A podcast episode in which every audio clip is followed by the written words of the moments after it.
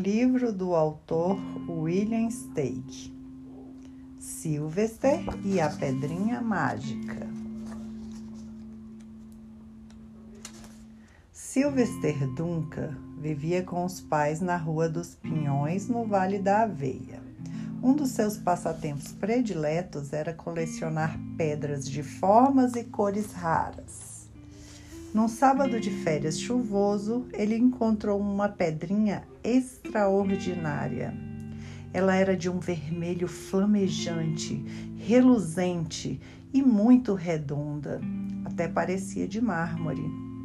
Enquanto estudava aquela pedrinha admirável, Sylvester começou a tremer provavelmente de excitação, ao mesmo tempo que a chuva gelada caía nas suas costas.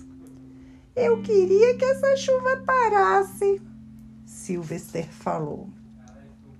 Para sua grande surpresa, a chuva parou e não foi aos pouquinhos como geralmente acontece.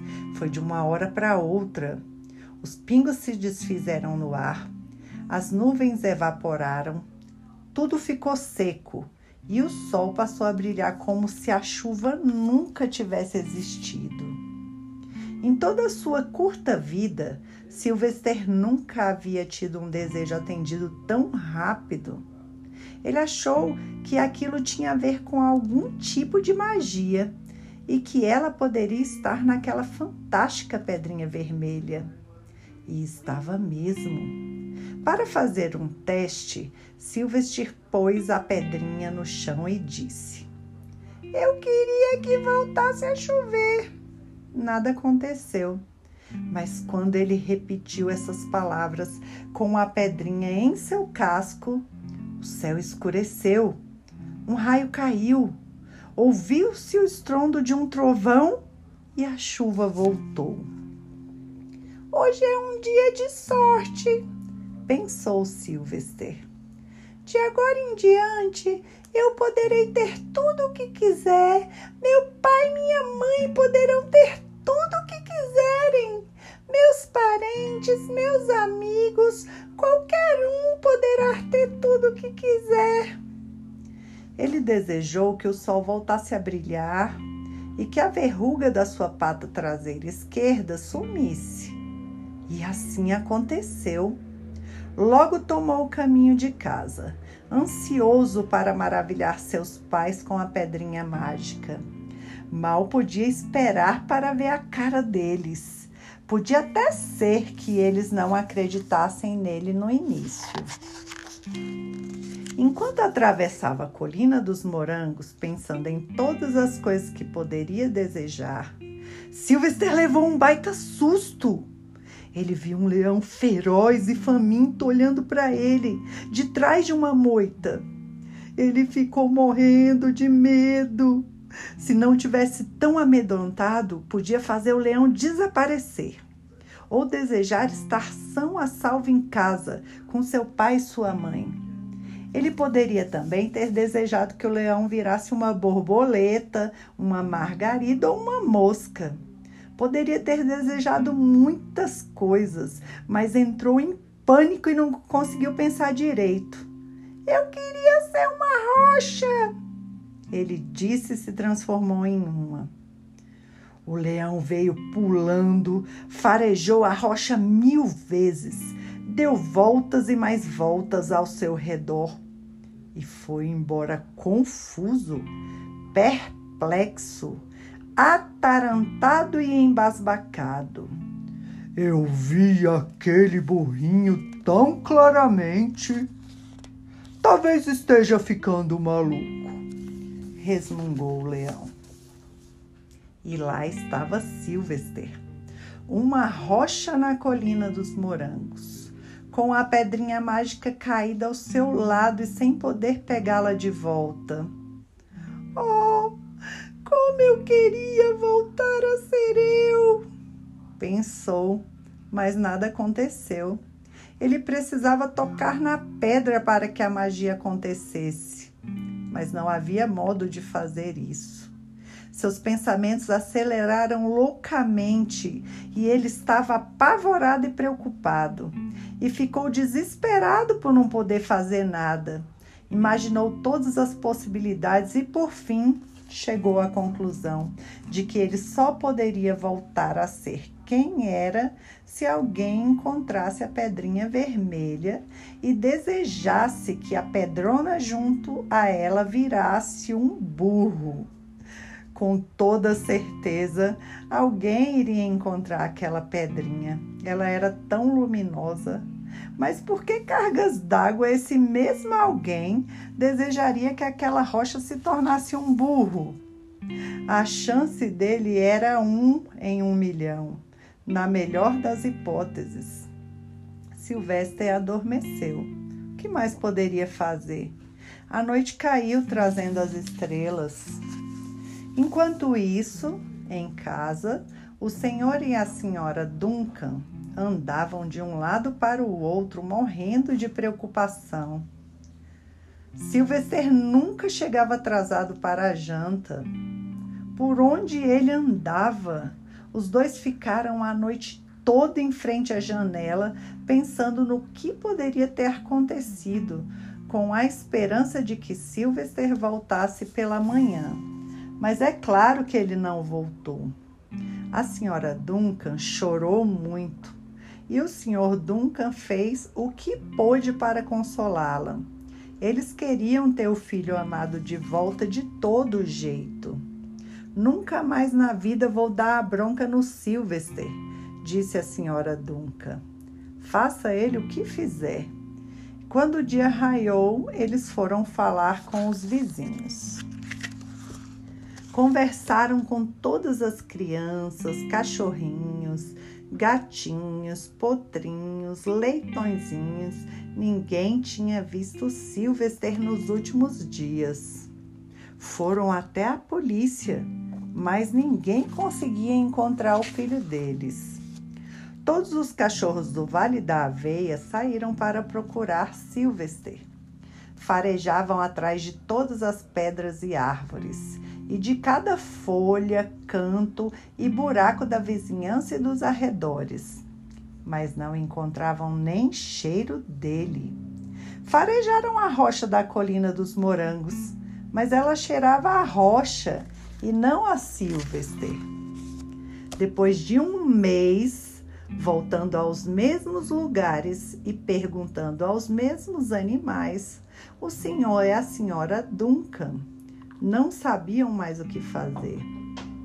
Concluíram que alguma coisa terrível teria acontecido e que provavelmente eles nunca mais voltariam a ver o filho embora o tempo todo ele estivesse a menos de um quilômetro dali. Eles se esforçaram muito para ser felizes e levar a vida como sempre, mas essa vida de sempre incluía o Sylvester, e os dois não pensavam de parar dele, de pensar nele. Estavam arrasados, a vida já não tinha mais sentido nenhum. A noite sucedia o dia e o dia sucedia à noite incansavelmente. Sylvester, lá na colina, fica, ficava cada vez menos tempo acordado e, quando estava desperto, se sentia sem esperanças e muito infeliz. Pensou que ia ser uma rocha para sempre e tentou se acostumar com essa ideia. Mergulhou num sono profundo. Os dias começaram a esfriar. Veio o outono e com ele as folhas mudavam de cor. Depois elas caíram e a grama cresceu no chão. Depois veio o inverno. O vento soprava num sentido e noutro. Nevou. A maioria dos bichos ficou em casa, vivendo dos alimentos que havia estocado. Um dia, um lobo sentou na rocha que Silvestre havia se transformado e uivou, uivou, uivou, pois estava faminto. Depois a neve derreteu. A terra esquentou ao sol da primavera e as plantas brotaram. As folhas estavam de volta às árvores. As flores exibiam suas cores radiantes. Num dia de primavera, o Sr. Duncan insistiu com a sua esposa para irem fazer um piquenique. Precisamos nos alegrar, disse ele. Precisamos tentar viver e ser felizes de novo, mesmo que o Sylvester, nosso anjo, não esteja mais com a gente. E eles foram para a colina dos morangos. A senhora Duncan se sentou na rocha. O calor da mãe acordou Sylvester de o seu longo sono do inverno. Agora ele gostaria de poder gritar: Mamãe, papai, sou eu, Sylvester, estou aqui. Mas ele não conseguiu falar, não tinha voz. Ele era uma rocha muda. O senhor Duncan se pôs a andar num rumo pela colina, enquanto a senhora Duncan punha a comida sobre a rocha. Sanduíches de alfafa, picles de aveia, salada de capim de burro, doce de cevada. De repente, o senhor Duncan viu a pedrinha vermelha. Que pedra fantástica! ele exclamou. Sylvester adoraria tê-la na sua coleção. E botou a pedra em cima da rocha. Eles se sentaram para comer. Sylvester estava agora tão acordado quanto um burro em forma de rocha poderia estar. A senhora Duncan sentiu uma, uma misteriosa excitação.